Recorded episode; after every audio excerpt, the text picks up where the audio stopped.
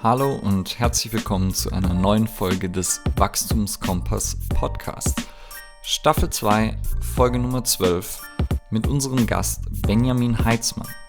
Benny ist Inhaber einer CrossFit-Box, aber wahrscheinlich den meisten besser bekannt als Mobility Coach. Und daher sprechen wir auch über Mobility. Was spielt es für eine Rolle? Wo wird es vielleicht missverstanden? Außerdem darüber, wie hat sich Bennys Ansatz mit der Zeit entwickelt. Wir sprechen über Schmerz, Verletzungen, Reha etc. Super Folge. Viel Spaß beim Anhören. Ähm, einfach so zwei, drei Sekunden leise sein und dann fange ich an zu reden. Sorry.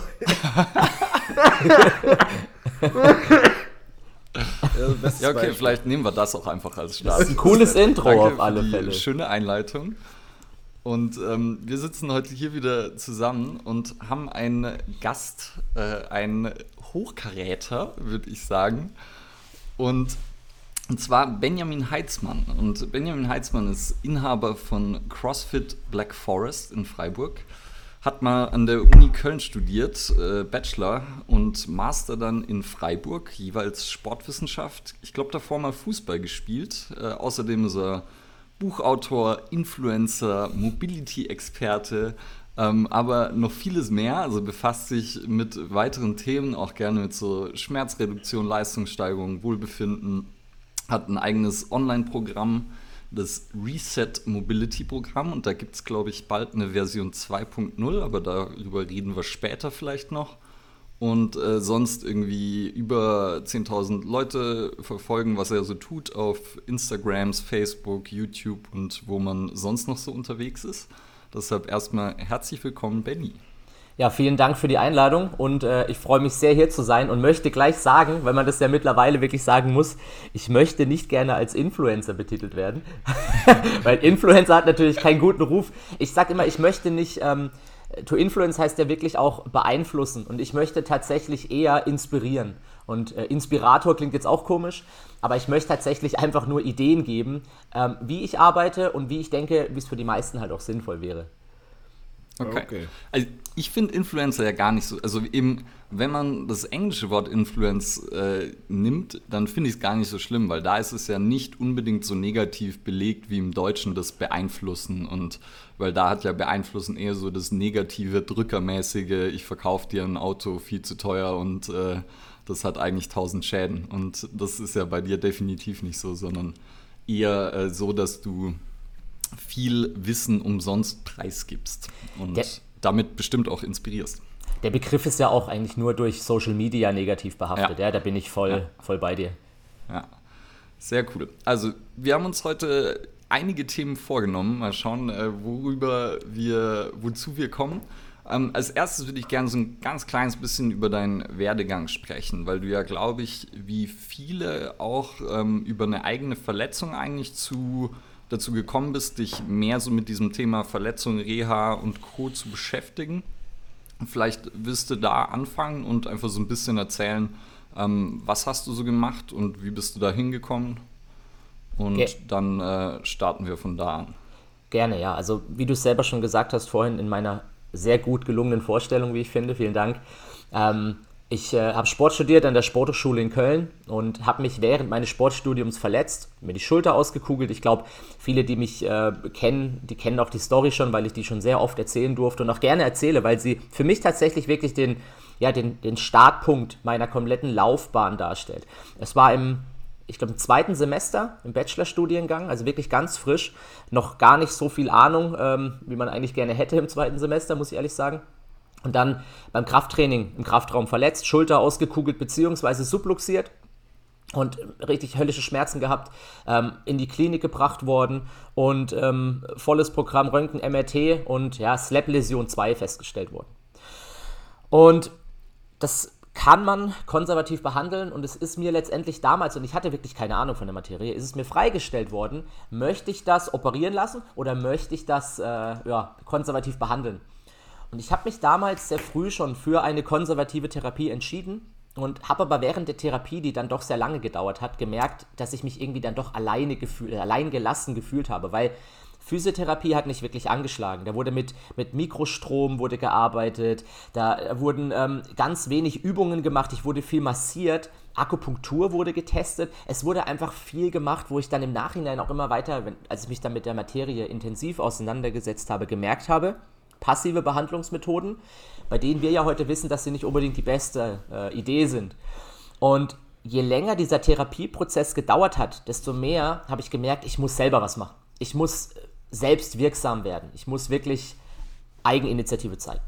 Und in diesem Prozess war ich gerade mittendrin und habe mir quasi genau ein Jahr später wieder bei einem Kurs, diesmal Fußball, Leistungskurs damals, auch an der Sporthochschule, mir die gegenüberliegende Seite verletzt und genau die gleiche Verletzung auf der, auf der anderen Seite zugezogen. Ja? Kein Witz, sondern wirklich tatsächlich eins zu eins die gleiche Verletzung, Slap-Läsion.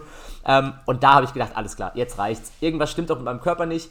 Ähm, ich habe mir übrigens, das wissen die wenigsten, mit 16 die Hüfte gebrochen. Auch beim Fußballspielen. Also ich hätte eigentlich schon sehr früh merken sollen, Fußball ist nicht so mein Ding, aber man gesteht sich halt nicht ein. Ja? Ich war auch nie Man so wirklich gut. langsam bei sowas. ja, und schmerzhaft. Ja. und und äh, das hat aber nichts mit meiner Schulterverletzung zu tun. Oder vielleicht, vielleicht hing es ja irgendwie zusammen. Es war so sechs, sieben Jahre später dann die Schulterverletzungen. Und letztendlich hat das so den Weg äh, ja, geebnet, dass ich jetzt hier mit euch diesen wunderschönen Podcast äh, aufnehmen darf. Und ich kann nur sagen, ich gönne es keinem und ich wünsche es keinem, so eine Verletzung zu haben oder so viele Verletzungen. Aber für mich persönlich im Nachhinein möchte ich es nicht mehr missen, weil ich kann mich jetzt sehr gut in meine Kunden hineinversetzen, weil es kommen sehr viele Leute zu mir mit Hüftproblemen, mit Rückenproblemen, mit Schulterproblemen. Und ich kann tatsächlich sagen, hey, I feel you. Ähm, ich war da auch schon mal und wir, wir, wir packen das zusammen. Ja, wir kriegen das hin. Und ich glaube, das ist auch äh, ein Grund, warum sehr viele Leute dann, also ich baue sehr schnell einen Draht zu den Leuten auf, weil ich sie auch wirklich zu 100% verstehen kann und dann auch alles, was ich habe, da reinwerfe, weil ich eben weiß, wie die Leute sich fühlen. Könntest du vielleicht, also wir haben ja immer ein gemischtes Publikum, was so zuhört und natürlich auch viele aus dem Fachbereich, aber eine Slap-Läsion nochmal vielleicht einmal so handgreiflich erklären, was da so passiert? Okay, ganz einfach gesagt ist eine Slap-Läsion, ähm, es gibt verschiedene Schweregrade, insgesamt vier Stück je schwerer der Schweregrad ist, desto heftiger die Verletzung, versteht sich. Und ein frühes Stadium davon ist quasi das, ähm, das Labrum umgibt quasi, man kann es sich so vorstellen, ähm, wie wenn man eine, eine Untertasse umdreht und auf den Boden setzt, dann bildet sich oben quasi so eine, ist so eine kleine Rundung. Und das kann man sich so vorstellen wie eine Gelenksvergrößerung, wenn man sich zum Beispiel ähm, die, die Schulterpfanne vorstellt, ja, wo der Oberarmkopf drin steckt dann ergibt diese, diese Wölbung eine, wie eine Vergrößerung vom Gelenkspalt und da steckt quasi so der Oberarmkopf ein bisschen drin. Und dadurch entsteht auch so eine Art Saugeffekt, wie so ein Plömpel, wenn man die Toilette sauber macht. Ja, kann man sich vorstellen, dass der Oberarmkopf nicht ganz so fest wie ein Plömpel, der in der Toilette steckt, aber der Oberarmkopf steckt so ein bisschen in der Schulterpfanne drin. Und das sorgt so ein bisschen für eine Vergrößerung des Gelenkspalts. Und diese Gelenkslippe nennt man das, die ist eingerissen, schrägstrich ein bisschen abgerissen. Und je schwerer dieser Schweregrad ist, desto mehr reißt er ab. Da kann die lange Bizepssehne ähm, involviert sein und so weiter. Also sehr vereinfacht gesagt, eine blöde Schulterverletzung, die einfach saumäßig wehtut. Mhm. Okay, ja, vielen Dank.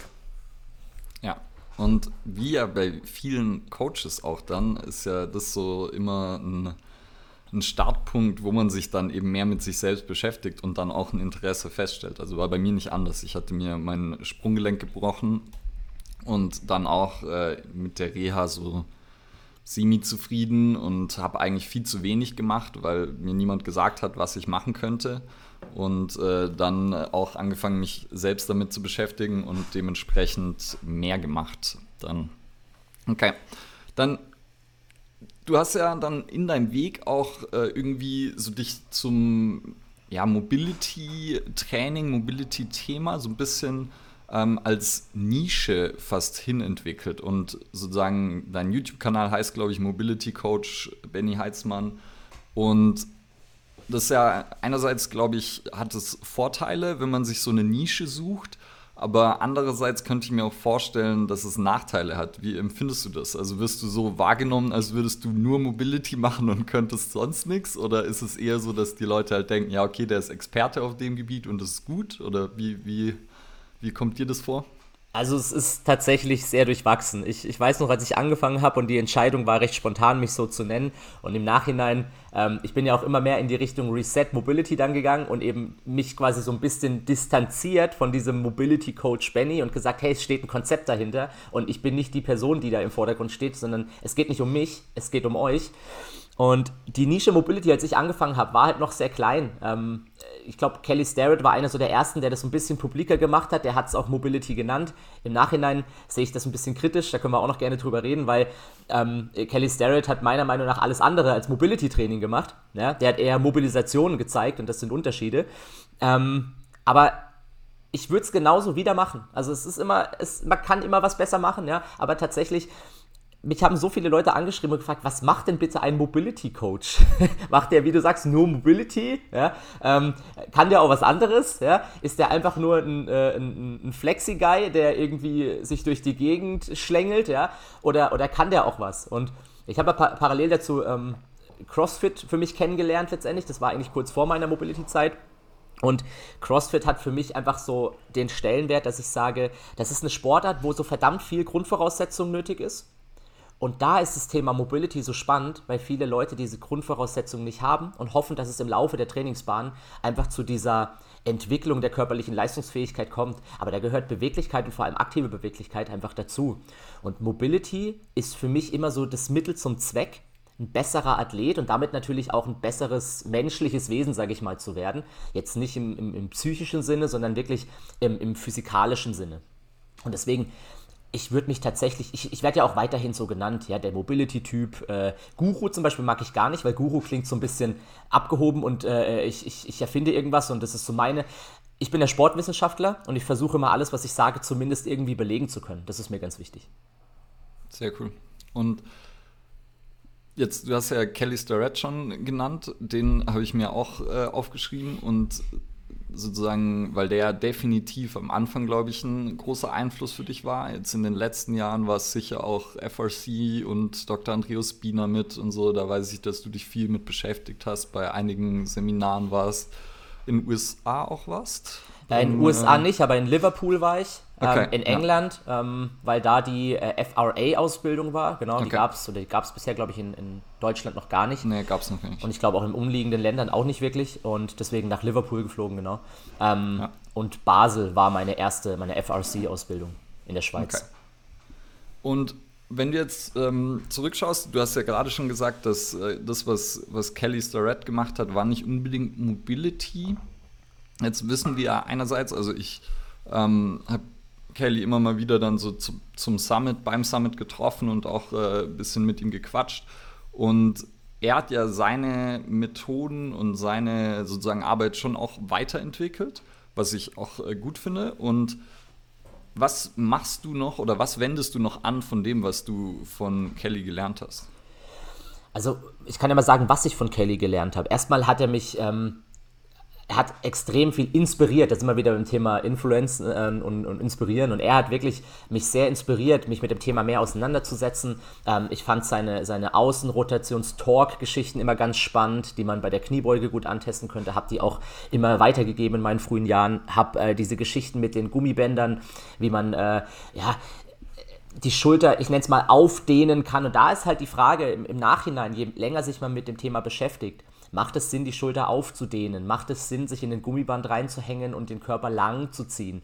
Das hat eher so ein bisschen den Wohlfühlfaktor. Und wir wissen einfach, dass Mobility Training, da steckt das Wort Training drin. Und Training ist halt auch wirklich, dass ich sage, da muss schon was passieren. Und da geht es nicht nur darum, ähm, irgendwas in die Länge zu ziehen und hoffen, dass es so bleibt oder ja, so, so plakativ gesprochen, sondern es geht mir eher darum, die Leute wirklich ähm, zu verbessern. Und was ich noch anwende, um auf die Frage zurückzukommen, ich muss eher sagen, was wende ich nicht mehr an, weil ich wende ehrlich gesagt so gut wie gar nichts mehr an. Was ich ganz selten mal mache, ist ähm, so ein bisschen, ja, man nennt das ja Traction, wenn man ein Gelenk aus dem, aus versucht, zum Beispiel die Hüfte aus dem Gelenkspalt zu ziehen, was ja rein theoretisch nicht funktioniert, aber das Gefühl zumindest gibt.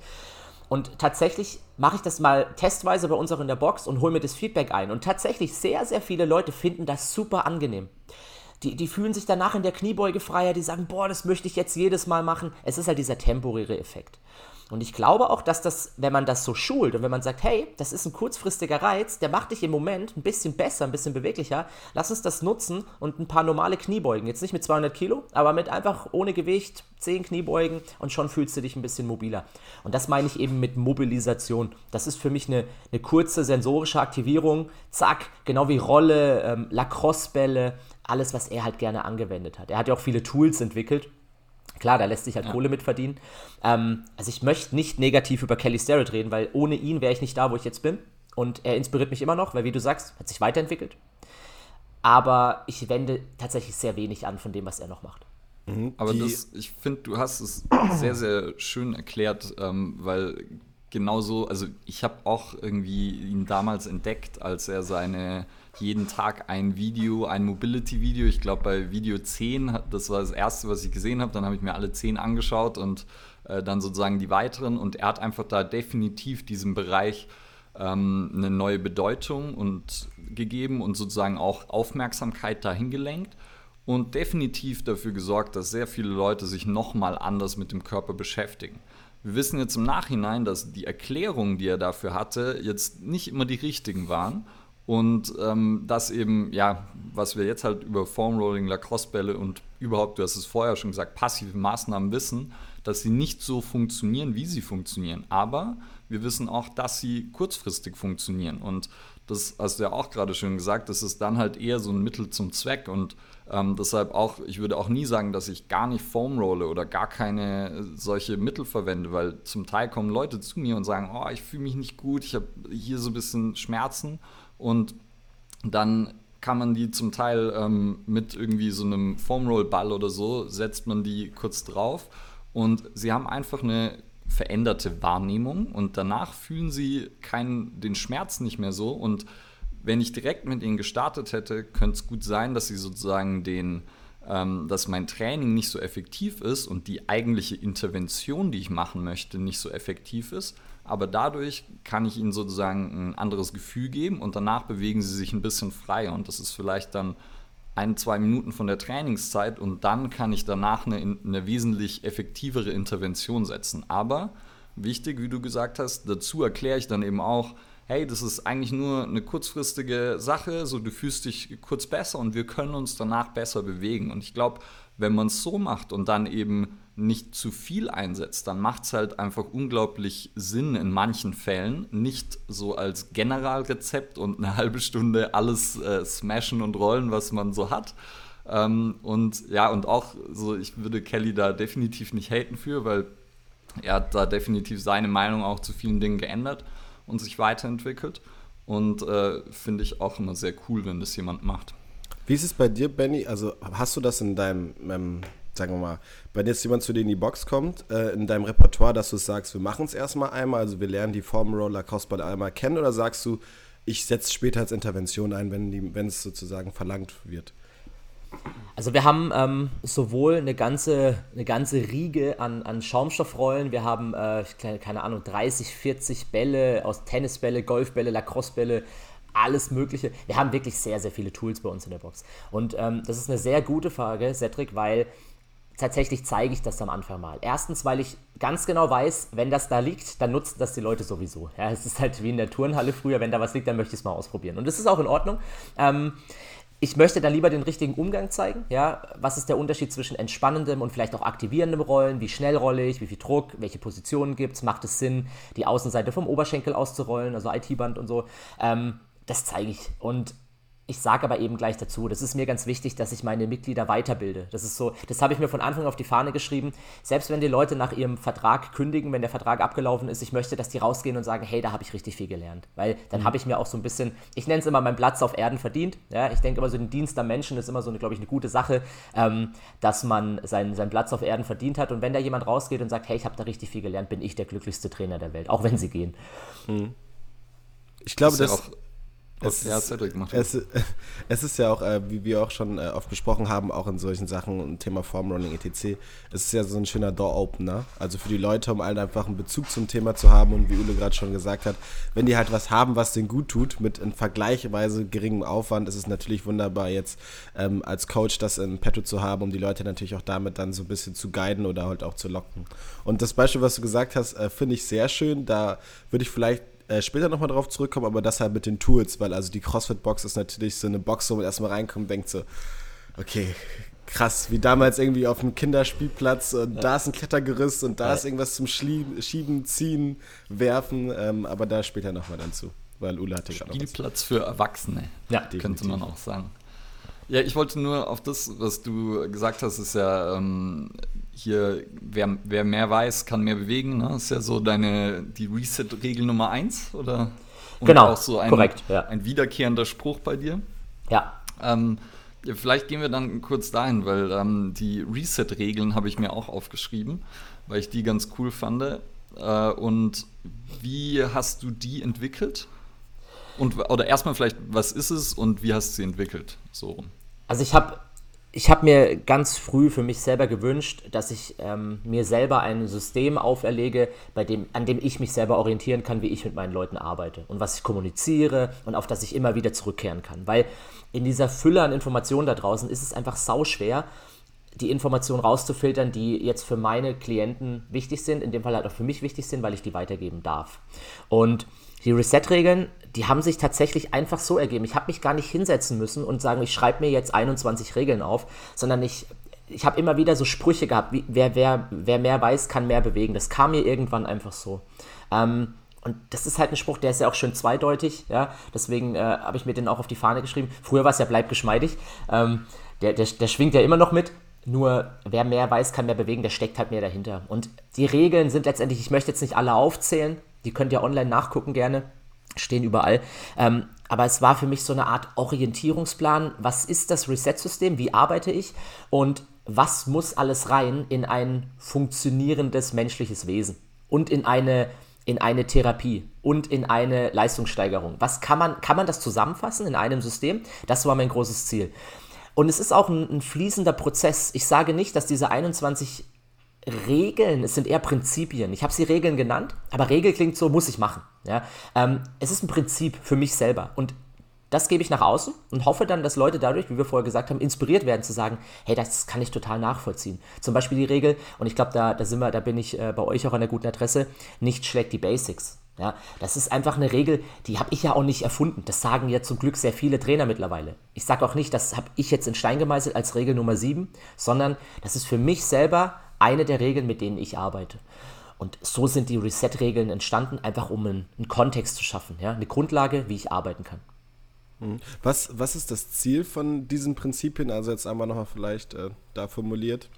Also vereinfacht gesagt ist das Ziel, eine Art Handlungsplan oder Leitfaden für die Leute mitzugeben, dass sie, wenn sie Probleme haben oder wenn sie, wenn sie Einschränkungen beheben wollen oder sich verletzt haben, dass sie sich wie bei einer Landkarte quasi orientieren können, wo sind sie und wo wollen sie hin und was kann ich beachten. Ähm, ich schreibe auch gerade ein Buch darüber. Das dauert, ich hätte nicht gedacht, dass es so lange dauert, ähm, aber es ist ein sehr komplexes Thema und ich möchte es wissenschaftlich hinterlegen. Ähm, deswegen hat es hunderte Studien und mein Ziel ist einfach, einen Leitfaden zu generieren. Und wenn jemand verletzt ist und der schlägt ein Buch auf, dann wird er erschlagen. Er wird einfach erschlagen mit, mach die Übung, mach die Übung. Und ich möchte keine Übung zeigen, ich möchte Systeme erklären. Weil wenn die Leute ein System haben, dann können sie sich die Übung selber raussuchen. Und das finde ich spannend. Ja? Es gibt diesen Standardspruch, den, der ist so ausgelutscht und trotzdem sage ich ihn, ähm, äh, fang einem Mann einen Fisch und du ernährst ihn für einen Tag, ja, lehre einem Mann das Fischen und du ernährst ihn für sein ganzes Leben. Der ist so unendlich ausgelutscht, aber ich finde ihn einfach so passend für jede Form von Training und Trainer und Coach, weil es ist genau das. Und ich sage immer, wenn ich nachher nicht mehr gefragt werde, weil mein Athlet kennt alles oder alles, was er braucht, auch dann bin ich glücklich, weil auch dann habe ich meinen Job gut gemacht. Wir sind ja Fan von Kalendersprüchen. ja. Ich wollte gerade sagen, du kannst also, dir fast sicher sein, dass der gepostet wird. Ja, ähm, und ich meine, das ist ja auch, ähm, wer Prinzipien hat, der kann sich die Methoden aussuchen. Wer nur Methoden kennt, der kann halt nur dann mit den Methoden arbeiten. Und das ist ja im Trainingsbereich ganz oft, dass auch so Methoden verkauft werden und dann Leute, die nur Methoden konsumieren oder sich nur mit Methoden fortbilden, die sind dann halt äh, am Ende ein bisschen verloren, wenn sie die nicht zur Verfügung haben. Wenn sie dann keine Kettlebell oder kein TRX in der Hand haben, dann wird es ein bisschen schwieriger. Aber wer halt die Prinzipien guter Bewegung lernt, dem ist wurscht, was er in der Hand hat, der kann auf jeden Fall was damit anfangen. Und sonst, ähm, ja, Reset-Regeln klingt natürlich allein wegen der Alliteration schon besser als Reset-Prinzipien. Ja. Deshalb äh, kann man es schon Regeln nennen. ähm, und die Nichts schlägt die Basics habe ich natürlich aufgeschrieben. Ich habe noch ein paar weitere, aber zu denen kommen wir vielleicht eh noch. Ähm, und deshalb, ich würde vielleicht gerne mal noch ähm, so dann allgemein, wie, wie ist denn deine, weil du hast es eh schon so ein bisschen angedeutet, aber wie ist deine Herangehensweise an Training, Reha bei Verletzungen und Schmerzen? Weil du hast ja schon gesagt, du willst keine Übungen präsentieren, weil ja, es gibt halt oft nicht einzelne Übungen, die perfekt für diese Verletzung sind oder so. Ähm, das heißt, wie ist so deine allgemeine Herangehensweise, wenn du eine, wenn du sie beschreiben kannst? Ähm, ist eine sehr, sehr breit gestellte, die, offene man kann Frage. Ja? Alles antworten. Weil die Frage ist, wie gehe ich an Training allgemein ran, ist natürlich extrem individuell abhängig, wenn ich vor mir habe. Aber ich versuche das mal in den Rahmen zu stecken. Also letztendlich die erste Frage, die ich äh, für meine, ich nenne sie mal äh, Kunden, ja, es können Athleten sein, es können Leute sein, die äh, sich in der Reha befinden. Ich möchte sie nicht Patienten nennen, weil Patient klingt für mich immer verletzt und kaputt und finde nicht gut. Deswegen sage ich immer Kunde oder Athlet. Auch Athlet des Lebens finde ich immer ganz spannend. Nennen wir sie mal Kunden. Also ich stelle als erstes, also unabhängig von Anamnese, natürlich möchte ich wissen, wer sitzt vor mir, was hat er für eine Geschichte und so weiter, was ist passiert. Aber ich stelle ihm als, fast immer als erstes die Frage, und das frage ich auch meine Mitglieder in der Box, die neu zu uns kommen, erfüllt dein Körper aktuell die Grundvoraussetzung, diese Sportart durchzuführen, die du durchführen möchtest? Das ist mein Leitspruch eigentlich Nummer eins, den ich immer frage. Erfüllt dein Körper die Grundvoraussetzungen, diese Sportart durchführen zu können? Und wir wissen bei CrossFit, dass es eine Sportart ist, die sehr, sehr fordernd ist für den Körper. Ja?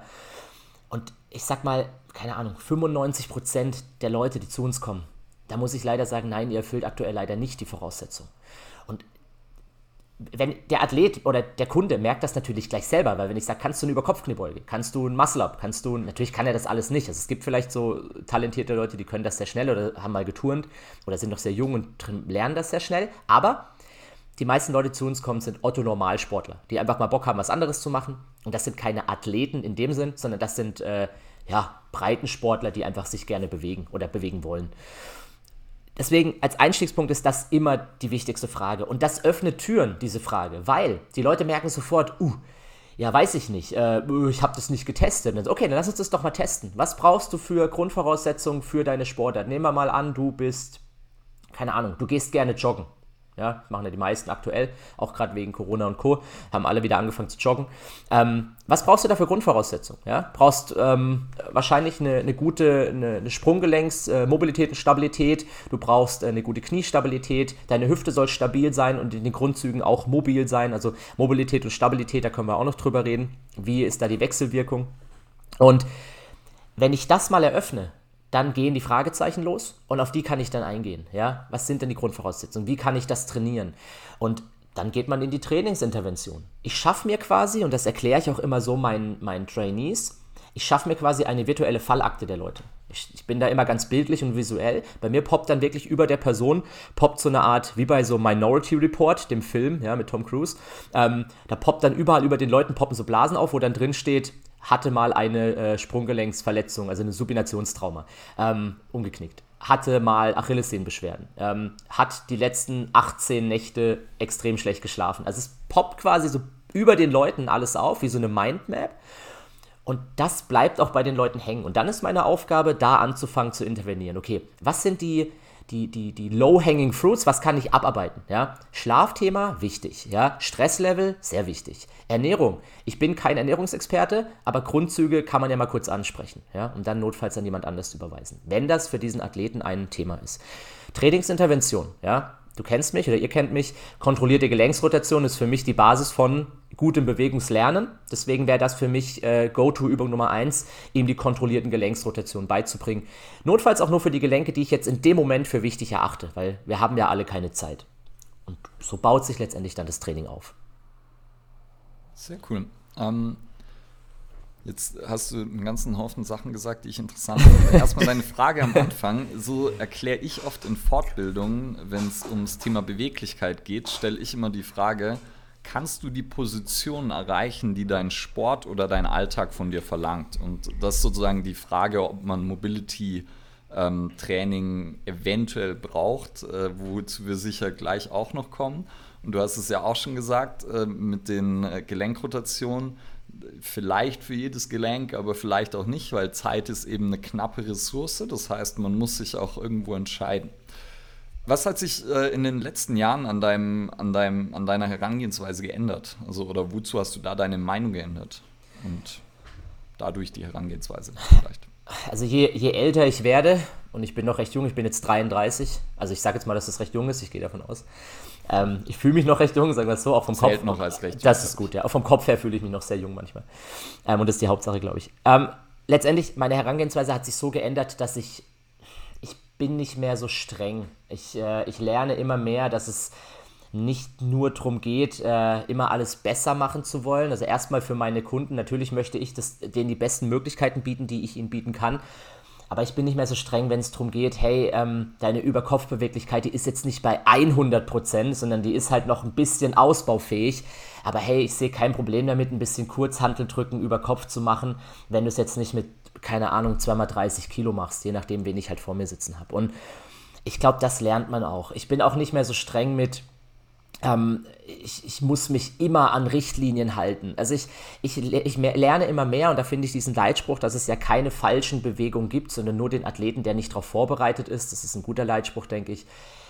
Da lernt man, da nimmt man sehr viel mit. Und man wird, man wird ruhiger. Man ist nicht mehr so aufgeregt. Also nicht im Sinne von, ich bin aufgeregt, oh mein Gott, da steht jemand vor mir, sondern man, man überlegt sich, was ist wichtig im Leben und wichtig ist Bewegung. Und wenn ich Bewegung generieren kann für die Leute und Schmerzen reduzieren kann, dann ist das schon mal mehr als die halbe Miete. Und ich glaube, das ist so einer der Kernfaktoren, der sich in den letzten Jahren für mich geändert hat. Ja. Und das ist ja auch ähm, jetzt zur Herangehensweise habe ich gefragt und wir waren davor bei den Reset-Regeln. Und da hast du ja eigentlich deine Prinzipien und deine Herangehensweise so ein bisschen runtergeschrieben. Das heißt auch, kann ich ihm nur empfehlen, äh, da mal auf Instagram oder ähm, wo auch sonst bei Benny vorbeizuschauen, die sich anzuschauen.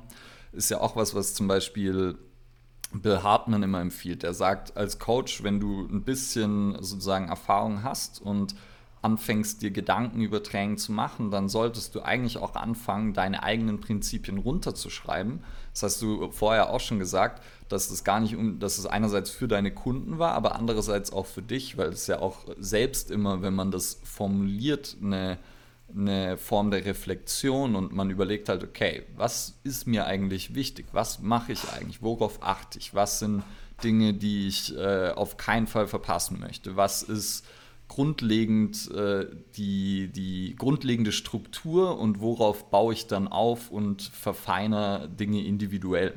Und das finde ich eben mit deinen Prinzipien ganz gut. Und dann ähm, hast du da ja auch Dinge drin, wie zum Beispiel der, der menschliche Körper ist unglaublich robust. Und ähm, da würde ich vielleicht kurz gerne hin, weil ja einerseits auch ähm, was dann, wo, wo ja so ein bisschen so eine Gefahr ist bei Mobility Training, wo wir auch jetzt ein paar Mal drüber gesprochen haben, ähm, dass eben mit so Testen und mit du bist eingeschränkt in der Beweglichkeit, so, so solche Aussagen ja auch immer ein bisschen eine Gefahr mit sich bringen. Und vielleicht magst du da zu der Regel und äh, zu der Aussage kurz was sagen. Ja, also die, die Regel ist so entstanden. Ich muss auch sagen, diese 21 Regeln, ich habe ja gesagt, die haben sich so entwickelt. Ich habe Regeln gestrichen, ich habe Regeln umgenannt. Ähm, das ist ein laufender Prozess und das passiert immer noch. Aber die Regel, die steht tatsächlich fest. Das ist eine, da ist eine gute Regel ausgesucht, weil der menschliche Körper ist unglaublich robust. Der suggeriert eben genau das. Ähm, wir haben immer dieses Bild vom Menschen und das wissen wir auch aus der aktuellen Schmerzforschung und aus der Neurologie und ähm, aus den ganzen Therapiekonzepten, die es gibt, dass der, der Kunde, in dem Fall tatsächlich meistens der Patient, so hingestellt wird, als wäre irgendwas kaputt. Und das Wort kaputt sollten wir als Therapeuten, Trainer komplett aus unserem Wortschatz äh, streichen. Einschränkung finde ich okay, weil es schränkt dich ein in deiner Möglichkeit, dein volles Potenzial auszuschöpfen. Deswegen finde ich Einschränkung in der Hinsicht ganz gut. Vielleicht nicht perfekt, Ähm, ich habe aus dem Grund ja auch schon äh, diese, dieses Drei-Schritte-Konzept entwickelt zur körperlichen Freiheit, was vielleicht mal irgendwo aufgetaucht ist. Ähm, körperliche Einschränkung, äh, körperliches Potenzial und körperliche Freiheit. Das sind drei Level, die ich durchgehen möchte bei einer Verletzung. Ähm, können wir gerne noch drüber reden. Aber der Körper, äh, der menschliche Körper ist unglaublich robust. Ähm, das, das sage ich den Leuten, wenn sie zu mir kommen und sagen, mein, mein Arzt hat mir gesagt, ich habe einen Bandscheibenvorfall. Ich glaube, das ist immer so der Standard. Oder ähm, ja, meine Bänder sind gerissen oder ähm, ich habe was, was an der Schulter. Äh, Knorpel ist weg, ja, Knochen Ja, Knochen. perfekt, ja. So die das, Klassiker. Das, das volle Programm oder äh, ich meine, meine, ich habe einen Riss oder ich habe ein Loch in der Supraspinatus-Szene und sowas. Das sind abartige, abartige Worte, die da fallen. Und das aus den Köpfen rauszukriegen, da sage ich immer als erstes, okay, hör zu, dein Körper ist unfassbar robust und anpassungsfähig. Das kriegst du hin, weil ich, ich vergleiche zum Beispiel den, dieses, diesen obligatorischen Riss in der Rotatormanschette oder ähm, das Loch in der Rotatormanschette mit einem Loch im Teppich. In einem sehr großen Teppich fällt ein Loch auch nicht auf, ja, wenn es ein kleines Loch ist. Und die Größe von einem Loch wird dann mittlerweile sogar den Leuten gesagt. Es wird ja sogar gesagt, hey, dieses, äh, dieser Riss, der ist ein Zentimeter lang. Ja, das habe ich auf dem MRT gesehen, was man zum Übrigens zum Teil gar nicht sieht, weil wenn man die, die Schulter anders lagert, dann würde man die, die Länge und die Breite vom Riss wird man gar nicht mehr so genau sehen. Also da sind ganz viele fiese Vorurteile unterwegs und Glaubenssätze und Halbwahrheiten. Und dieser Spruch, der sollte tatsächlich für jeden gelten. Wenn wir mal Schmerzen haben, auch wenn wir mal, ja, wie soll ich sagen, oh, ich fühle mich überlastet. Du musst schon ganz schön viel trainieren, um wirklich im Übertraining zu sein. Das gilt vor allem für leistungsfähige Personen. Also jemand, der Neusport macht, der kann sehr schnell ins Übertraining fallen. Aber meiner Meinung nach jemand, der normalerweise fünf, sechs Mal dauerhaft Sport am Tag macht, äh, am Tag, sorry, an der Woche, okay, am Tag werden wir im Übertraining, in der Woche, der, ähm, der verkraftet das, weil er es einfach gewohnt ist, ja, und deswegen, ja. Ist ja sonst auch selbstregulierend, dass einfach, du bist halt dann erschöpfter und kannst nicht mehr die Intensität bringen und dadurch reguliert der Körper das ja meistens auch selbst und Daher Übertraining ist wahrscheinlich was, was nicht so häufig vorkommt, außer bei halt wirklich Profis, die zweimal am Tag trainieren oder so. Oder eben jemand, der ganz neu wieder mit Sport anfängt und dann richtig Lust hat und motiviert ist und dann wirklich jeden Tag trainiert und Ja. einfach über seiner körperlichen Kapazität. Dann auch. Sprechen, sprechen wir jetzt nur von, also von Krafttraining oder allem Möglichen am Training? Das ist alles. Ich würde auch sagen, alles. Ja, also und sonst hast du gerade, ich meine, so Riss, äh, der dann im MRT festgestellt wird und dann weiß man ja noch nicht mal, vielleicht ist der schon seit fünf Jahren da und die Schulterproblematik halt erst seit einem Monat. Und das ist ja, wissen wir ja inzwischen, dass MRT da einfach nur ein Teil der Diagnostik sein sollte und nur sozusagen bedingt aussagekräftig ist und man es immer noch mit anderer Diagnostik absichern und äh, ja, mit anderer Diagnostik auch vielleicht dann entkräften muss. Ich hatte, Machst Cedric? Ja, wir Ja. haben jetzt irgendwie die, die letzten Folgen, schaffen wir es immer, uns äh, reinzureden gegenseitig. Ja, das ist richtig. Also ich, äh, ich finde jetzt bei äh, hier bei, äh, wir sind jetzt ja gerade bei Zoom, und nicht bei WhatsApp. Äh, wir können jetzt auch hier äh, dieses machen. Warte mal, wie geht das hier nochmal? Äh, so diesen hier. Da kann man immer sehen. die Hand immer eine Frage. quasi. Handheben, ja, genau. Ja.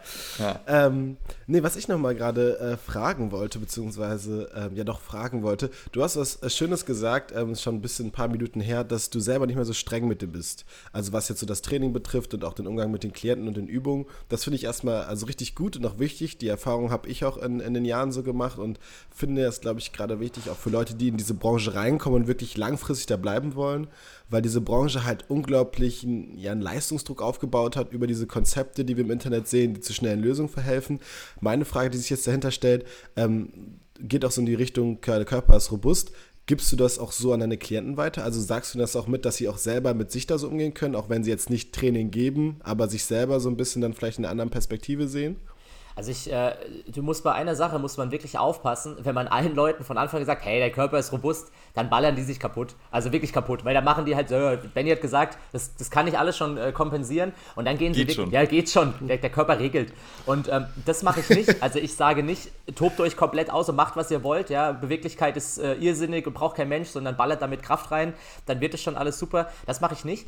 Aber ich, ich, ich nutze diesen Leitspruch eher dann, wenn Leute tatsächlich geschädigt sind durch irgendwelche Glaubenssätze, die sie vielleicht mal in der Vergangenheit äh, auferlegt bekommen haben oder selber erlernt haben. Eben sowas wie eine Aussage vom Arzt oder Therapeuten. Mhm. Ähm, ein Kumpel kam zu mir vor, boah, das war vor Corona, vor anderthalb Jahren würde ich sagen.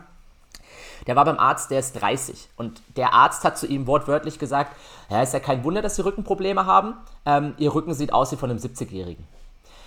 Und das hängt, der Typ ist unfassbar fit, ja, der steckt mich völlig in die Tasche. Und dieser Spruch, den hat den wirklich mental so zurückgeworfen, dass ich, äh, er wollte mir die Adresse vom Arzt oder beziehungsweise die Adresse ist falsch, äh, die Telefonnummer vom Arzt nicht geben oder den Namen, weil ich hätte echt gerne angerufen und gesagt, ähm, sie sollten mir überlegen, ob sie ihren Job an den Nagel hängen und vielleicht äh, zu den Medien gehen, weil ich glaube, da wären sie gut aufgehoben. Also ich war wirklich sauer, weil das eben ein Freund von mir war und das rauszukriegen aus diesem Kopf, das ging nur mit Bildern. Also wirklich zeigen, hey, schau mal, das ist deine Wirbelsäule. So sieht eine vermeintlich normale, ich mache Anführungsstrichen normale Wirbelsäule aus. Und es hat lange gedauert, ja. Es funktioniert, wenn man die guten Worte wählt. Aber wie ein Satz einen jungen Kerl so in die Schieflage bringen kann, das, das lernt man einfach nicht im Medizinstudium leider. Ja, mhm. das ist schade. Das Bei ist ja nochmal so ein Thema für sich und Ule hat ja auch äh, immer viel äh, Content zu mitgebracht, ja. so diese äh, Sachen, die Leute dann mehr kaputt machen, als wirklich informationsdienlich für die sind. Absolut. Das ist das klassische Fachchinesisch, wo Leute dann sagen, boah, das ist so ein langes Wort und noch auf Latein und ich verstehe davon nur den Anfang, den Rest aber nicht und das muss was Krasses sein. ja. Ja, das kommt noch dazu. Wenn sozusagen, also einer, das ist ja noch das harmlose, wenn nur so kommuniziert wird, dass äh, nicht verstanden wird, aber wenn eben so kommuniziert wird, dass man denkt, man ist kaputt, das ist immer noch ein bisschen gefährlicher.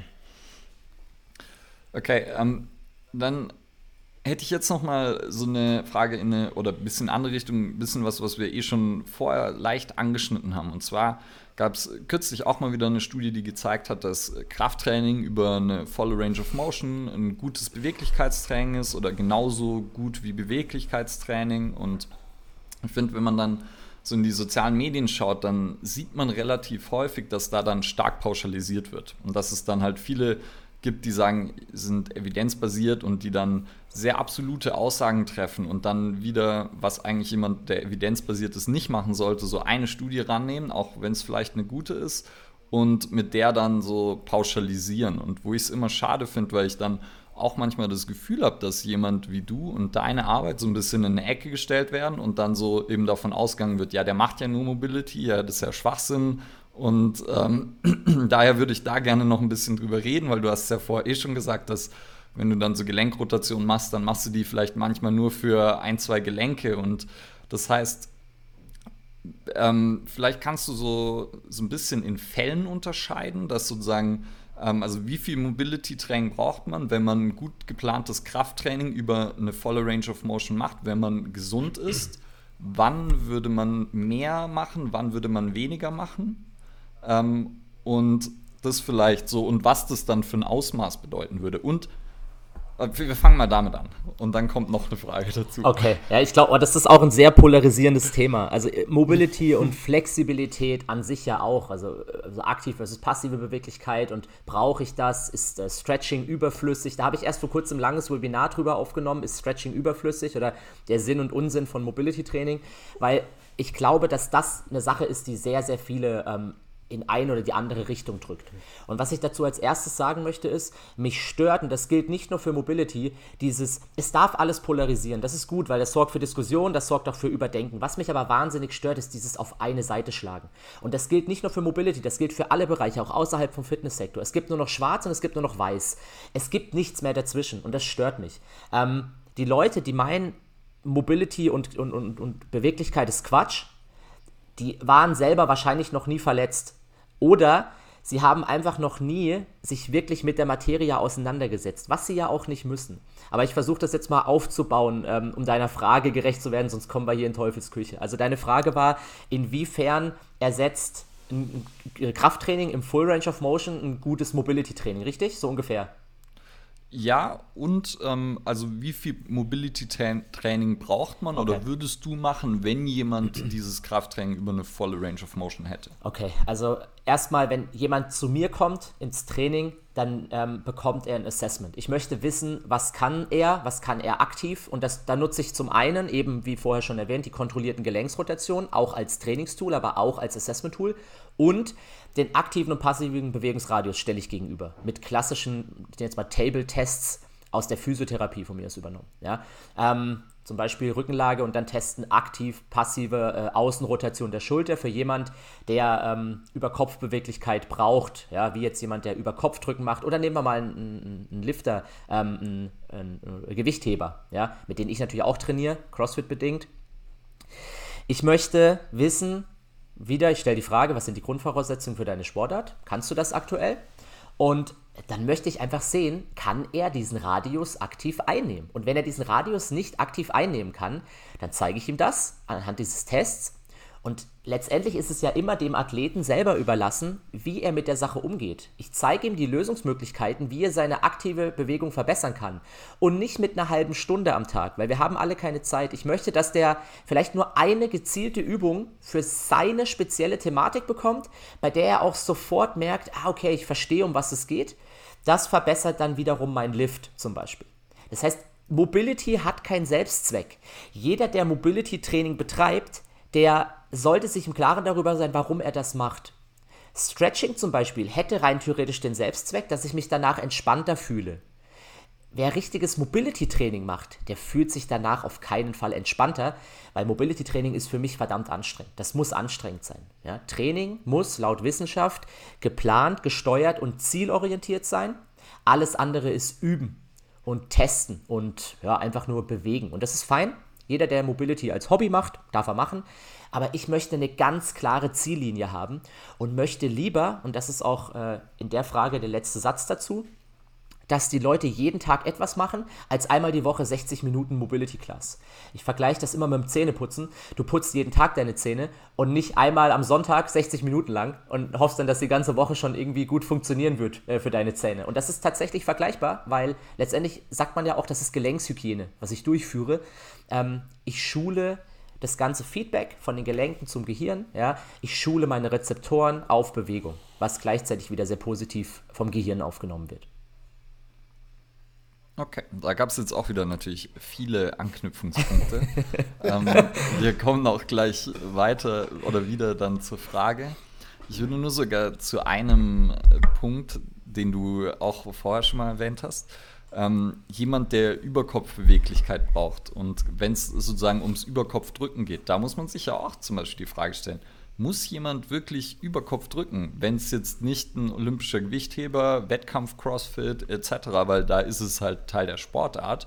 Ähm, aber wenn man jetzt einen Otto-Normalverbraucher hat, so, dann ich bin inzwischen so weit, dass ich sage, okay, solange der seinen Arm unbelastet über den Kopf bekommt, bin ich fein damit. Und ähm, aber wenn der jetzt nur mit Landmine Presses und einer ja, steilen Incline Press trainieren kann, dann bin ich da komplett fein, weil die Muskulatur und das Gelenk wird trotzdem genug gefordert, belastet und ich muss jetzt nicht jemanden da reinschieben.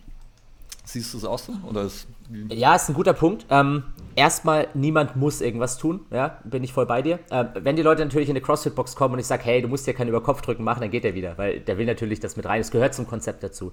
Aber äh, die Frage ist doch eher, du hast gerade gesagt, ja, der muss jetzt nicht viel Gewicht über Kopf drücken können. Aber jetzt mal bei aller Liebe, wer hat denn eine Full Range of Motion auch ohne Gewicht? Ähm, bis der Arm wirklich gestreckt parallel oder neben dem Ohr ist über dem Kopf. Das haben die wenigsten Leute, weil sie ihren Arm im Alltag nie über den Kopf heben. Und ich glaube, das ist eher das Problem. Und wer seinen Arm unbelastet perfekt über den Kopf heben kann, der muss natürlich kein Krafttraining da oben machen. Schaden wird es ihm aber auch nicht, weil er kann es ja rein theoretisch. Und wenn ich das progressiv aufbaue, dann wird der sau stark. Also ich persönlich, ich liebe über Kopf drücken, weil es einfach so eine, so eine richtige, richtige, du musst den ganzen Körper anspannen, es arbeitet gefühlt jeder Muskel, selbst die Beine spannen sich maximal an. Das ist für mich eine gute Übung. Ähm, ob es jetzt natürlich ist für uns Menschen, weiß ich nicht. Wenn man mal zurück in der Evolution geht, ich glaube, über Kopfdrücken ähm, war jetzt nicht so äh, von, von Jäger und Sammler die Hauptaufgabe. Aber ich sage immer, wenn es der Körper machen kann, dann mach's doch, weil je mehr Bewegungserfahrung du sammelst in allen möglichen Bereichen, desto besser. Und du baust halt auch da Struktur auf, die du vielleicht nur über Kopf aufbaust, die du vielleicht mit einer Landmine Press gar nicht zu 100% reinbekommst. Und die Erfahrung zeigt einfach, dass Leute da sehr auch affin für sind, ähm, in einem, ich nenne es mal, in einem 3D-Radius zu trainieren. Ich vergleiche das immer so. Hm? Stell dir vor, du, du hast einen, einen, Kreis um deinen ganzen Körper rum und du möchtest, wie in diesem Da Vinci-Bild, ja, ähm, dieser, wie heißt das? Äh, der Vitruvian Man. Ja, danke. Ja. Ähm, der Vitruvian Man, der quasi diesen Kreis abbildet und jetzt stell dir vor, du lernst jemand eine Liegestütz. Wie lehrst du dieser Person diese Liegestütz? Viele machen den Fehler und lassen sie Knieliegestütz machen. Dabei ist eine Knieliegestütz meiner Meinung nach fast genauso schwer wie eine normale Liegestütz. Du nimmst halt nur den Unterkörper ein bisschen raus, aber es ist für viele trotzdem eine unfassbar schwere Übung, weil du musst trotzdem mit dem Oberkörper drücken. Ich schweife ein bisschen ab, aber das passt hier ganz gut rein. Jetzt überlege ich mir, wie kann ich es besser machen? Ja, sorry, ihr lacht schon. Ja? Ähm, ähm, Abschweifen ist vollkommen okay. Bei uns normal, alles aber gut. Das ist gut. Ja. Dann bin ich beruhigt, dann erzähle ich weiter. Also ich möchte jemanden Liegestütz beibringen. Jetzt überlege ich mir, der aufrechte Stand an der Wand, wenn ich mich an eine Wand stelle und eine Druckbewegung an der Wand mache, das wäre die aller, aller, aller leichteste Form, wie ich jemand die Liegestütz zeigen kann. Wahrscheinlich für 99,9% der Leute zu leicht. Aber es wäre der erste Schritt. Jetzt überlege ich mir, wie kann ich das ein bisschen in die Schräglage bringen? Okay, ich stelle eine Box auf den Boden und lasse die Person auf einer recht hohen Box Boxliegestütz machen. Mit den Händen auf der Box, Füße auf dem Boden. Ja, das sorgt dafür, dass ich die saubere Bewegung lernen kann, bisschen Kraft brauche, aber ich bin noch weg vom Boden. Die Höhe der Box verkleinere ich. Dann bin ich irgendwann, wenn ich es gut mache und gut steigere, bin ich endlich bei der normalen Liegestütz. Dann werde ich besser in normalen Liegestütz. Jetzt kommt die Liegestütz, wo ich in die andere Richtung gehe, also die andere Seite der Kugel quasi trainiere. Ich habe meine Füße auf der Box und ich mache Boxliegestütz in der schwierigen Position. Das bringe ich immer höher und irgendwann, wenn ich es möchte, bin ich auf einmal in der Handstand-Liegestütz. Das heißt, ich habe mich von dieser aufrechten Position an der Wand Liegestütz einmal komplett um 180 Grad gedreht und kann jetzt Handstand-Liegestütz machen. Jetzt nicht von heute auf morgen, aber über Monate. Und das ist für mich sinnvolle Progression. Und so kann ich auch jemand, es ist ja quasi Handstand-Liegestütz über Kopf drücken. Deswegen komme ich hier drauf. Das muss nicht jeder lernen. Aber die, die es lernen möchten, die brauchen einen Weg. Und der führt einerseits über Mobility-Training, andererseits über sinnvolle Progression von Übungen. Ja, und da muss man ja auch, ich hatte ja CrossFit, habe ich mir irgendwie gar nicht eigentlich als Thema vorgenommen, ähm, obwohl es ja auch äh, naheliegend wäre. Und ich, ich sage es ja sonst immer gerne, ich finde die Grundidee von CrossFit finde ich großartig, dass man sozusagen einen vielseitigen Athleten schafft. Und die Idee ist ja eigentlich, dass man mit jeder Art von Herausforderung umgehen könnte, auch wenn man sie noch nicht kennt. Und das eben trainiert. Und dann und das Problem an CrossFit ist ja nicht CrossFit selber, sondern eher die Leute, die es vermitteln, wenn die eben nicht genug Verständnis dafür haben oder ein sehr enges Bild davon, weil sie halt selber nur CrossFit gemacht haben und vielleicht selber einfach gute Athleten sind und dann ähm, nicht wirklich äh, Coaches sind und eben dieses Verständnis auch von, was du ja schon ein paar Mal jetzt gesagt hast, von den Voraussetzungen nicht haben. Weil wenn du dann mit jemandem hingehst und äh, so ein Training smart planst, dass es nicht zufällig durcheinander gewürfelt ist, weil das funktioniert halt auch nicht so gut. Und dann, ähm, sondern dass sich Dinge wiederfinden und dass es eben an die Voraussetzungen der Person angepasst werden, dann ist es einfach eine Möglichkeit zu trainieren. Und wie du dann auch sagst, wenn jemand Bock hat, was über Kopf zu machen, dann äh, natürlich ist es dann sinnvoll und dann äh, ist es auch sinnvoll, ihnen die Mittel an die Hand zu geben, dahin zu kommen. Ich glaube, das ist das, das Thema. Ich, ich glaube, das ist das, was das auch gut zusammenfasst. Ähm, es muss nicht jeder machen. Es muss auch nicht jeder Kniebeugen machen, meiner Meinung nach. Im Gegenteil. Ein Ausfallschritt ist meiner Meinung nach eine geeignetere Übung für das breite Volk ähm, als eine, eine, Kniebeuge. Ja? Ähm, aber wenn halt jemand zu dir als Trainer kommt und sagt, er möchte über Kopf drücken oder er hat Schmerzen, wenn er seine Arme beim Kopf hebt, dann brauche ich ein System. Und das meine ich mit Mobility Training. Ich brauche halt Ideen. Und jeder, der sagt, Mobility Training ist unnütz, ähm, was, was hat er denn für, was, was, würde, was würde denn eine Person, die sagt, Mobility Training ist unnütz, wenn ich Schmerzen beim Überkopfdrücken habe?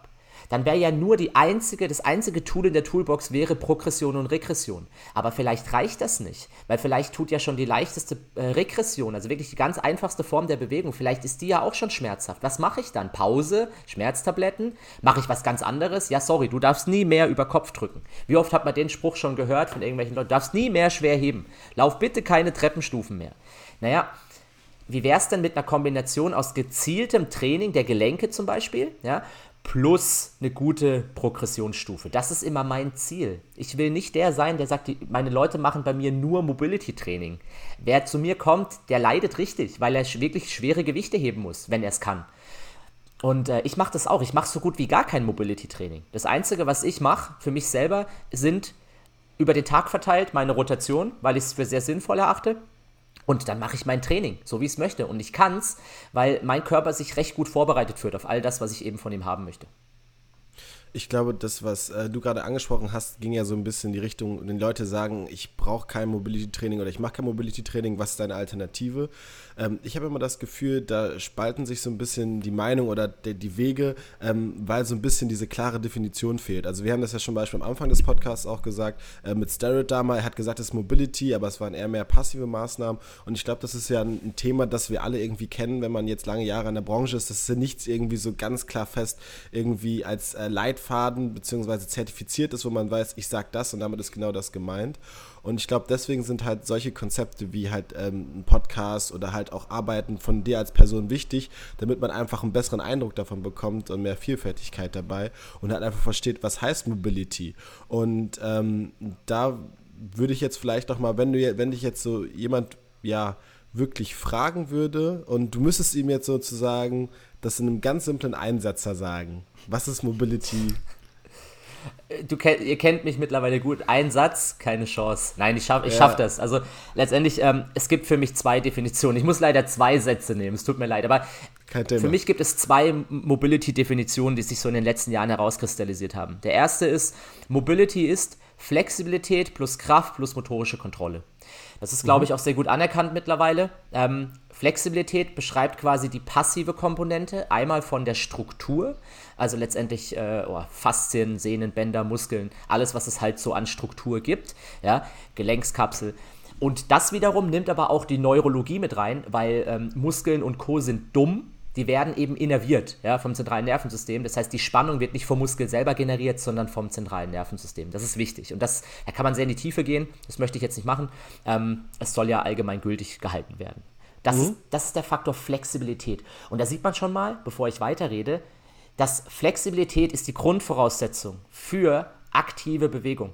Und ich glaube, das haben viele nicht verstanden. Deswegen, viele denken, Flexibilität und Stretching und so weiter ist eine Trainingsform, bei der ich einfach in einer Position für drei Minuten bleibe, äh, atme, mich langweile und dann die Seite wechsle und sage, so, jetzt bin ich stretchy.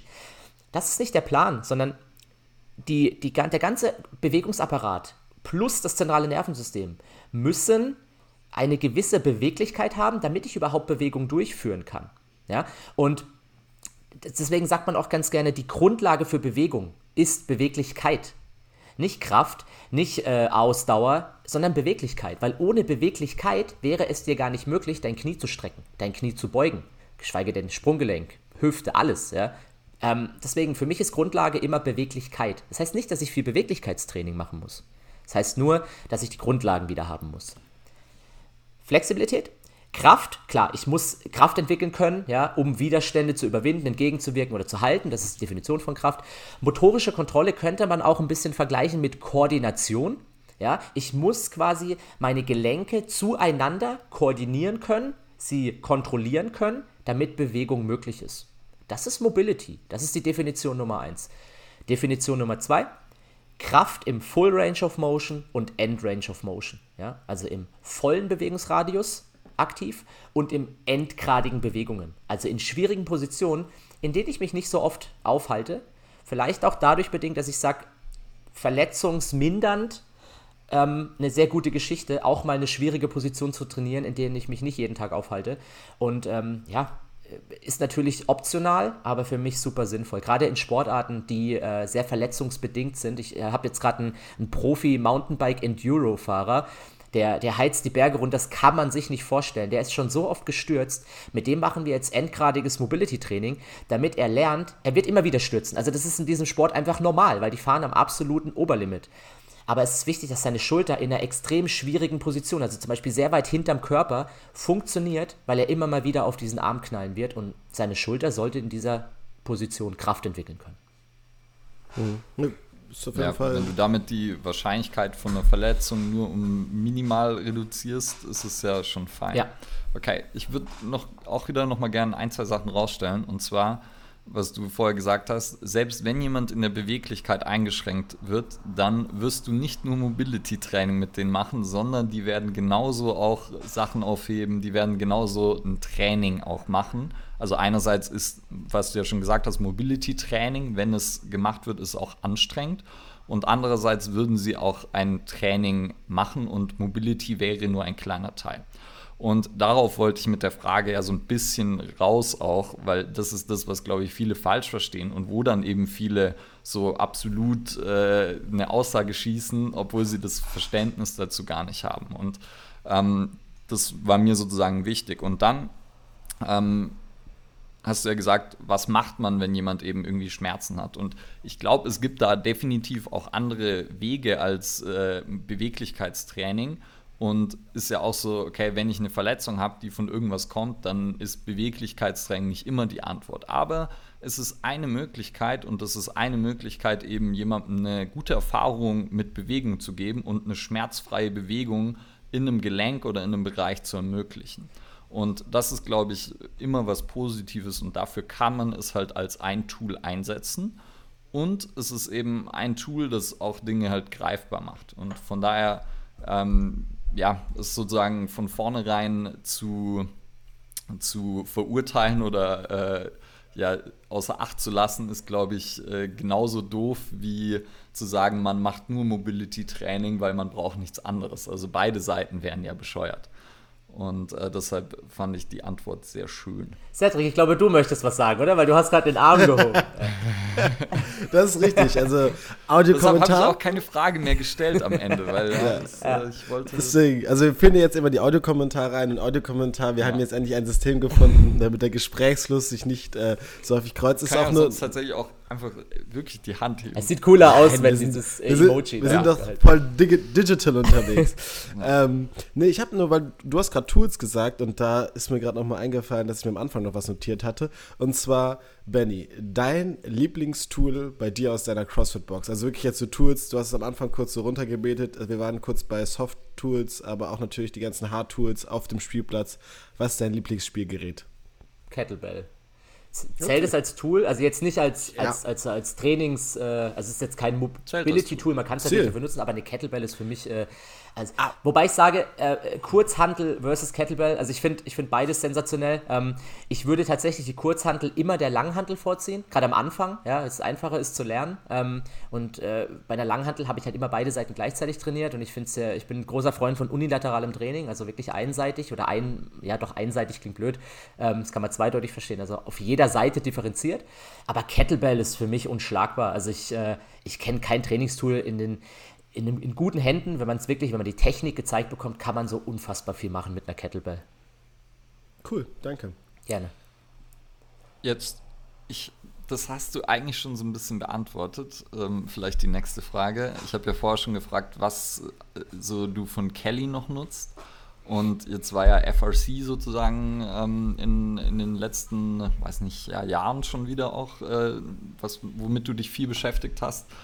Und ist ja dann auch immer so, am Anfang macht man das ein bisschen mehr und dann mit der Zeit filtert man das raus, was halt wirklich wertvoll ist. Meine eigentliche Frage oder die Frage, die ich stellen wollte, wenn du in drei Jahren zurückblickst oder wenn du in drei Jahren, äh, was wendest du da von FRC noch an? Und, aber ich glaube, du hast es eh schon ziemlich herauskristallisiert. Also auf jeden Fall. Also kontrollierte Gelenksrotation, das wird mich mein Leben lang verfolgen. Ähm, ich habe mich mit, mit diesem ganzen ähm, Functional Range System jetzt seit Jahren, du, du, ja auch, du kennst es auch schon sehr lange. Ich habe tatsächlich das allererste Mal äh, von Kevin Carr davon gehört, der das bei einem, beim Summit ähm, hat, er, hat er das vorgemacht und ich habe den Namen gar nicht aufgenommen. Also ihn kannte ich schon, aber ich kannte das äh, System FRC oder FRS noch nicht.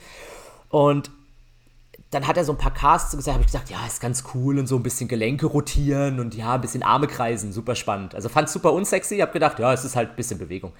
Und dann habe ich die FRC-Ausbildung gemacht. Und ich habe, das stimmt gar nicht, ich habe vor der FRC-Ausbildung, habe ich ein drei Monate Online-Coaching mit Hunter Cook gemacht. Der heißt bei Instagram Hunter Fitness, den kennt man.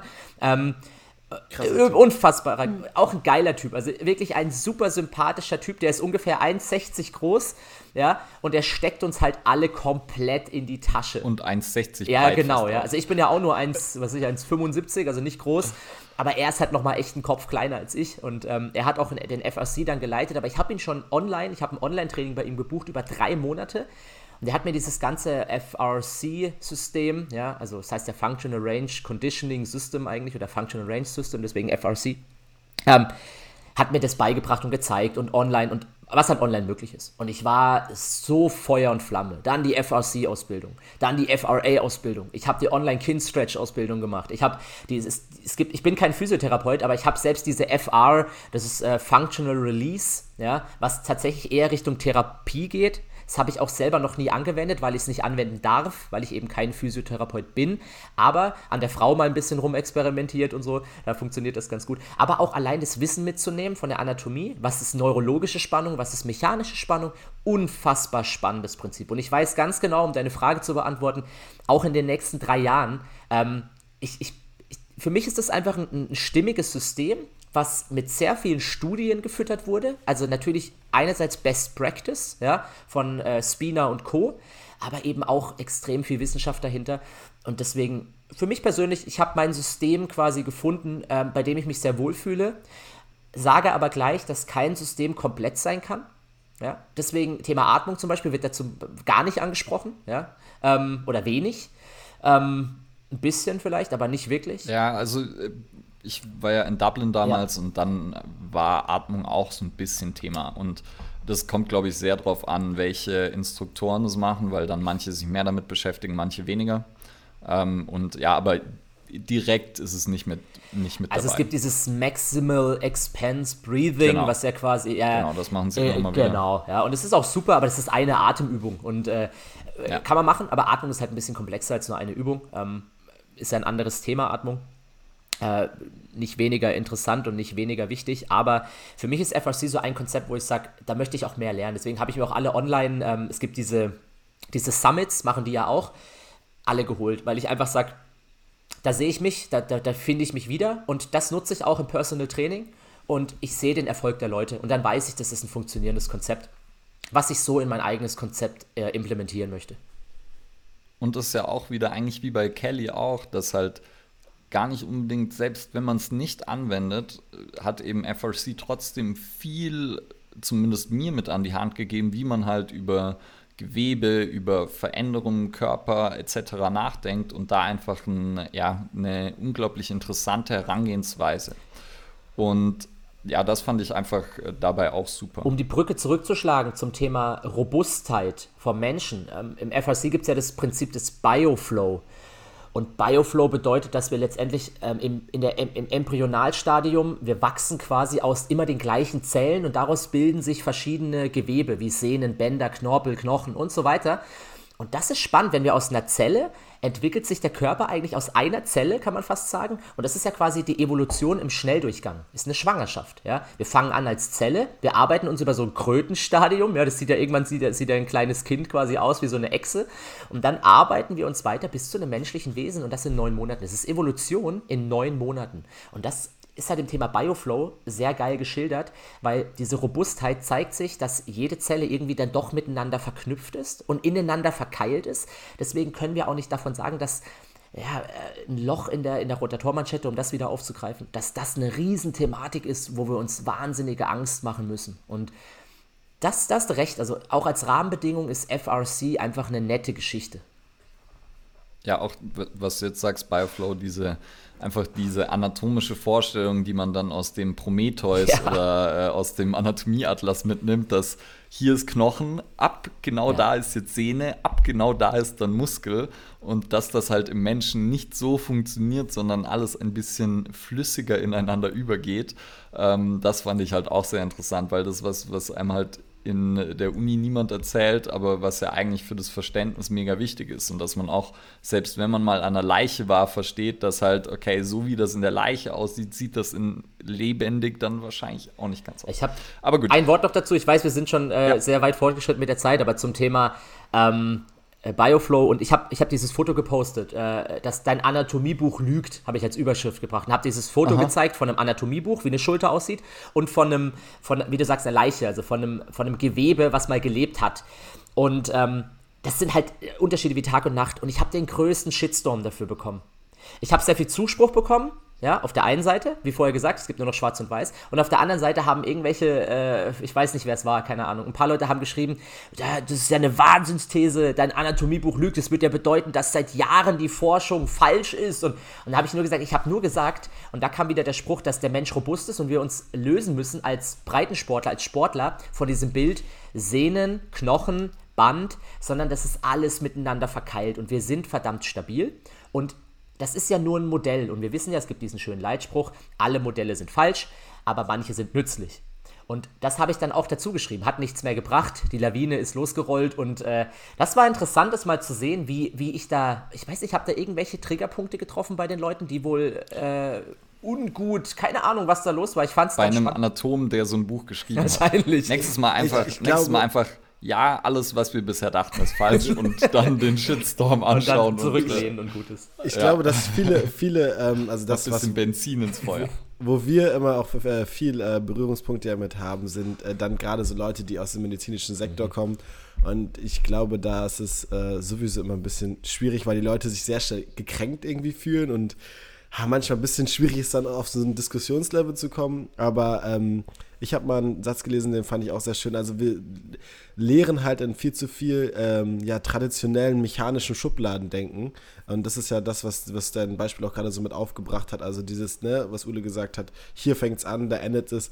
Und es ist halt nicht dieses Thema, dass die Abbildung an sich nicht das, das Thema dabei ist, weil es ist ja auch da wieder eine Regression von etwas, sondern halt eher das Verständnis dafür zu schaffen, dass halt in manchen, vielleicht Lehrveranstaltungen, auch nicht allen, aber das halt noch nicht mehr ja, dafür sensibilisiert wird, dass die Leute da ein besseres Verständnis für haben und dann halt nicht darauf reagieren und dann sagen, das ist aber jetzt der größte Scheiß, sondern halt sagen, okay, das ist jetzt eine Ansicht der Dinge und äh, es ist ja nicht das, wie du sagst, das Absolute. Fällt vielen einfach schwer. Ähm, andere Meinung mal erstmal anzunehmen und zu überlegen, was, was denkt er sich dabei. Aber wenn ich halt was lese, wie dein Anatomiebuch lügt, dann das triggert bei vielen einfach irgendwie.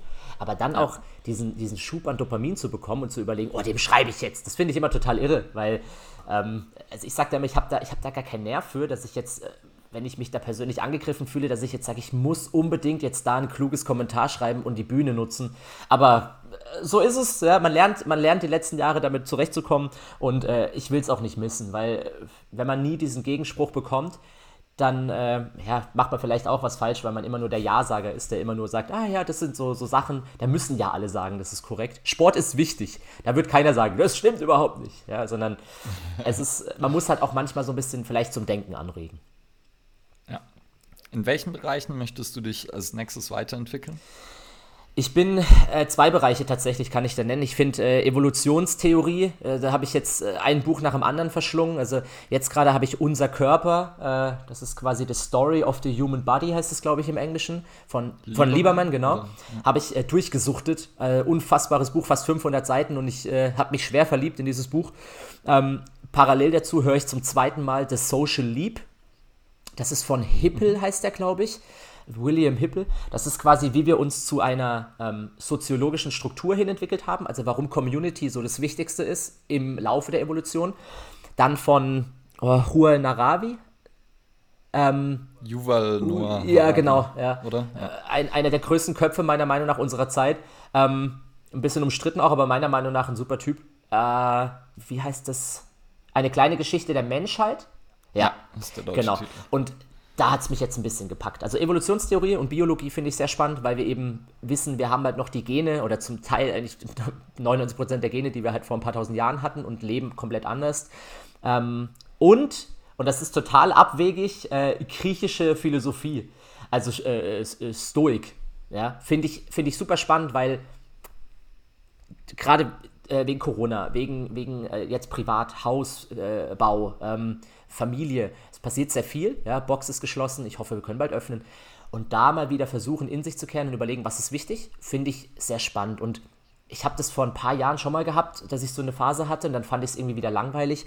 Und jetzt hat mich äh, das Thema komplett gepackt. Also Ryan Holiday, der ja so das Thema publik macht und gemacht hat mit ähm, Ego ist dein, Fe äh, der, äh, dein, Ego ist dein Feind und ähm, Obstacle is the way, genau. Ja, super geile Bücher und äh, sehr zu empfehlen. Und es klingt trocken, aber man erkennt sich einfach in fast jedem zweiten Satz wieder. Ja, und das, das, ist, das macht mich sehr glücklich tatsächlich, das Lesen im Moment. Sehr cool. Ist ja auch, ähm, ich meine, wir hatten jetzt schon über eine Stunde gesprochen und ähm, haben noch nicht über Bücher und Co. Ja. dabei wenn wir uns sonst austauschen, ja, nur ist Bücher. ja auch häufiger ja. mal über irgendwelche Bücher ja. oder so. Ey, ah, wie war das? Äh, hatte ich auch auf meiner Liste. Wie fandest du es? Also wirklich. Und so, so geht das ja Die häufig. Gespräche zwischen Ole ähm, und mir der letzten Jahre waren tatsächlich immer nur so, ah, das habe ich auch schon gelesen. Also ich habe mir auch gesagt, Ole, wetten, das Buch hast du noch nicht gelesen, ne? Da musst du schon Bücher auspacken, die, äh, ja, keine Ahnung, so Mickey Mouse 1935 oder so, dann hat das wahrscheinlich noch Lieberman, nicht gelesen. Das Lieberman-Buch habe ich tatsächlich noch nicht Ah, siehst du. Dann äh, Randa, ein gutes Buch. Das, ja. Ja, ich. sehr gut. Ähm, jetzt habe ich noch vielleicht eine so ein bisschen Abschlussfrage. Und zwar, dein älterer Bruder, ja. glaube ich, ja. Ne? Patrick, ist ja auch in der, erweitert in der Fitnessbranche unterwegs, beziehungsweise auch so sehr ernährungslastig. Ähm, und da würde mich einfach interessieren, tauschst du dich viel mit ihm aus und hast du viel von ihm gelernt? Also ich ich, ich sage immer, das Thema Ernährung ist. Oder eher von dir. Ja. ist, ja ist eine bessere, wahrscheinlich ist eine bessere, von dir mehr gelernt. Ist eine bessere Frage, ja. ja. Ähm, nee, also tatsächlich, wir haben sehr viel Austausch. Ähm, wir, wir schreiben uns regelmäßig, wir telefonieren ab und zu und äh, natürlich tauschen wir uns aus, weil alles, was beim Thema Ernährung, ähm, was ich nicht weiß, und das ist eine Menge, weil ich immer sage, Ernährung ist nicht mein Spezialgebiet, ich kenne die Basics, ja, was für mich wichtig ist. Wenn jemand mich nach Ernährungstipp fragt, dann frage ich bitte, sage ich bitte nicht, frag bitte jemand anders weil ich bin absolut kein Vorbild, was Ernährung angeht. Ähm, ich ernähre mich jetzt nicht todesungesund, aber ich finde es halt auch mal geil, über die Stränge zu schlagen. Ähm, und mit Patrick tausche ich mich da sehr viel aus und er fragt mich sehr häufig natürlich um Rat, wenn es um, um Einschränkungen, Verletzungen geht, auch ihn selber betreffend, aber auch, er hat ja auch eine riesen Community mittlerweile, das sind tausende von Leute und auch die fragen natürlich die ganze Zeit, hey, was kann ich tun, ich habe Gelenkschmerzen, gibt es da irgendwas, was ich mit der Ernährung verbessern kann? Und dann gibt er natürlich auch gerne mal meinen Namen weiter und sagt, hey, vielleicht schaut euch mal die Arbeiten von meinem Bruder an. Und ja, das ist mein älterer Bruder, der ist äh, gut älter, ja, der ist zwölf Jahre älter als ich. Okay. Also, okay. Ja. Und auch so, hast du, ich weiß nicht, hat er angefangen mit so Online-Community und auch Online- sozusagen, ja, weiß nicht, äh, Produkte zu verkaufen und Co. Oder? Ich muss sagen, dass ich glaube ich, es war fast zeitgleich, aber unabhängig voneinander. Da haben wir uns gar nicht ausgetauscht, ja. weil ich habe einfach mal angefangen und äh, für mich war das ja auch Neuland, für ihn auch. Es war ja auch schon recht lange her, muss man jetzt sagen. Es sind so sieben ja. Jahre, schätze ich, oder sechs, sieben Jahre. Und er hat natürlich das jetzt so als Hauptthema genommen, weil er sagt, er erreicht ja am meisten Leute. Und für mich ist aber ganz wichtig immer noch, ähm, ich finde offline, so blöd das klingt, als Influencer, ähm, ich, ich finde offline immer besser als online, weil ich merke es auch beim Online-Coaching, ähm, es ist was anderes, jemand vor sich zu haben, selbstverständlich. Und ich freue mich unfassbar auf die Zeit, wieder mit Dutzenden Leuten in der Box zu stehen und auch dieses Gefühl wieder zu haben, richtig coachen zu können. Das, ist, das geht, denke ich, jedem Trainer so, das wird dir nicht anders gehen. Ähm, da freue ich mich riesig drauf. Also, das ist Highlight. Seminare ja, und so live. Hammer, ey. Ja. Okay, sehr cool. Und dann vielleicht ähm, Jetzt habe ich ja eh schon Online-Produkte, dann, weil ich glaube, du hast ja gesagt, so ewig Zeit hast du wahrscheinlich nicht mehr. Deshalb, ähm, ich habe es im Intro schon gesagt, dein Reset-Programm wird neu aufgesetzt. Ich glaube, März hast du gesagt, richtig? Ja, ähm, wie es halt mit, ja, ja, na, wie es halt, mit, halt mit Deadlines so ist. Also März ist aktuell geplant und es sieht auch noch gut aus. Ich arbeite sehr viel dran. Ähm, wird quasi ein komplett neues Programm, aber in dem Stil vom alten 28-Tage-Programm. Und das 28-Tage-Programm war äh, unfassbar erfolgreich. Ja, es war für mich so der Versuch, äh, meine Gedanken mal, was Mobility Training in den Grundzügen ist. Und da findet man auch sehr viel noch mit Bändern und Bällen und so weiter, was sehr spannend ist, weil ich eben damals auch damit angefangen habe. Und das neue Programm wird kein einziges Band oder einen Ball nutzen. Also auch mal um diesen Shift zu sehen, komplett eigentlich in einem Programm die Evolution des Reset-Konzeptes. Mm, und das kommt im März raus. Und das äh, Buch ist tatsächlich für mich das Projekt, ähm, was da mitschwingt. Da bin ich schon sehr weit, muss ich sagen. Ich schätze 70 Prozent habe ich fertig. aber die letzten 30 Prozent, die werden sich noch ein paar Monate ziehen. Aber da, da wird quasi alles, was, ich, was in meinen Gedanken rumschwirrt und ich denke, auch in diesem Podcast ist ein bisschen aufgefallen, dass es sehr schwierig ist, auch ähm, einem roten Faden zu folgen für mich und weil da sprudeln natürlich so viele Inspirationen rein ähm, und es hat mir unfassbar Spaß gemacht mit euch beiden, weil ich hätte jetzt ungelogen, wir hätten noch von mir aus zwei Stunden weiterreden können über das Thema. Also ich meine, wie gesagt, wir haben gerade erst angefangen über Bücher ja. zu quatschen. Das ist ja auch ja. Äh, ja. Also wenn der Bock besteht, gerade für die Leute, ähm, wir können gerne in Zukunft nochmal einen Podcast machen und ein ganz anderes Thema oder ein Thema anschneiden, was so ein bisschen in die Tiefe geht oder auch über Bücher. Ähm, da können wir uns komplett austauschen. Sehr gerne. Ja, sehr gerne. Ja, wir haben ja sozusagen auch normal dann so Wachstum, Weiterentwicklung nochmal, ist nochmal so ein bisschen eigener Block. Ähm, das können wir dann nochmal gesondert Gerne, machen. ja. Und müssen, dann, müssen wir sogar. Und ja, sonst eben, ich finde es ja auch immer so interessant, weil ja, gibt, wir hätten ja auch allein aus den Themen nochmal mit einigen Anknüpfungspunkten in irgendwelche Richtungen davon rennen können. Absolut. Aber dann ähm, beenden wir die Nummer hier wieder. Also auch von uns vielen Dank schon mal für deine Zeit und äh, ich fand es auch mega spannend. Ich glaube, wir haben ein paar Sachen sozusagen so ein bisschen aufgeklärt darüber, was äh, Mobility Training bedeutet, wie man es vielleicht einsetzt und was da dahinter steckt. Und das fand ich sehr gut, weil das, glaube ich, was ist, was viele falsch verstehen und sich dann auch schon gar nicht mit dem Thema beschäftigen, weil sie es falsch verstehen. Und äh, das finde ich sozusagen gefährlich. Ob man es dann viel benutzt, wenig benutzt, egal, aber ich glaube, es kann einem trotzdem viel ähm, ja, Verständnis geben. Mhm. Und ansonsten, wenn irgendwer Benny noch nicht kannte hier vor, dann äh, müsst ihr natürlich äh, auf den Socials äh, bei ihm vorbeischauen, also reset-mobility auf Instagram, äh, my-reset.com, dann äh, das wäre deine sozusagen Online-Präsenz, dann deine Box ist, glaube ich, heizmann-box.de. Genau. Okay heizmann-box.de, da gibt es die Box in Freiburg. Ja. Ist sie, ist sie in der genau, Stadt? Genau, es ist äh, mitten in der Stadt tatsächlich. Also jetzt ja. nicht perfektes Zentrum, aber sehr nah dran. Ähm, einfach CrossFit Black Forest, wie der Schwarzwald, äh, bei, ja. bei, Google eingeben oder so. Ja. Okay, sehr cool. Und äh, ja, sonst Facebook, YouTube ähm, findet man dich dann auch überall oder über deine Homepage. Das heißt, schaut da vorbei. Äh, Cedric, Du auch noch irgendwie? ja, auch äh, von, von mir vielen, vielen, vielen Dank. Ich finde es immer spannend, also Leute da zu haben, die jetzt in verschiedensten Bereichen natürlich auch ähm, ja schon Jahre dabei sind. Und da glaube ich, ist auch immer schön, Leute zu haben, die diesen Werdegang von dieser Online-Community, jetzt mit dann, wie du gesagt hast, sieben Jahren auch schon ja einiges miterlebt haben. Ähm, Finde ich immer ganz. quasi. Ja, genau, Veteran äh, dabei waren und trotzdem dann halt auch da noch immer sagen, wie du gerade zum Schluss gesagt hast, halt auch diese Praxis ist halt immer noch etwas, was mit am schönsten ist. Und natürlich, wie Ule auch schon erwähnt hat, also ich glaube, wir haben so viele Themenpunkte, an die wir noch anknüpfen können und noch nach hier und da schießen können. Was mir am besten gefallen hat, war, ähm, dass wir wirklich ein gutes Bild, glaube ich, nochmal geben konnten. Was ist Mobility? Was gehört da mit rein? Ähm, auch da wieder, dass es nicht stetig ist und dass es halt einfach ein bisschen mehr ist als nur passiv stretchy, stretchy. Deswegen auch von mir vielen, vielen Dank und ähm, ja, ich freue mich auf die zweite Folge. Super. Tausend Dank euch. Ja, ansonsten natürlich Like, Share, Subscribe, folgt äh, Benny und uns und äh, spread the word. Das hatten wir auch noch nie. Ja, das ist richtig. Und äh, was mir gerade noch mal eingefallen ist, äh, ja, egal. Das, dazu nächste Folge mehr.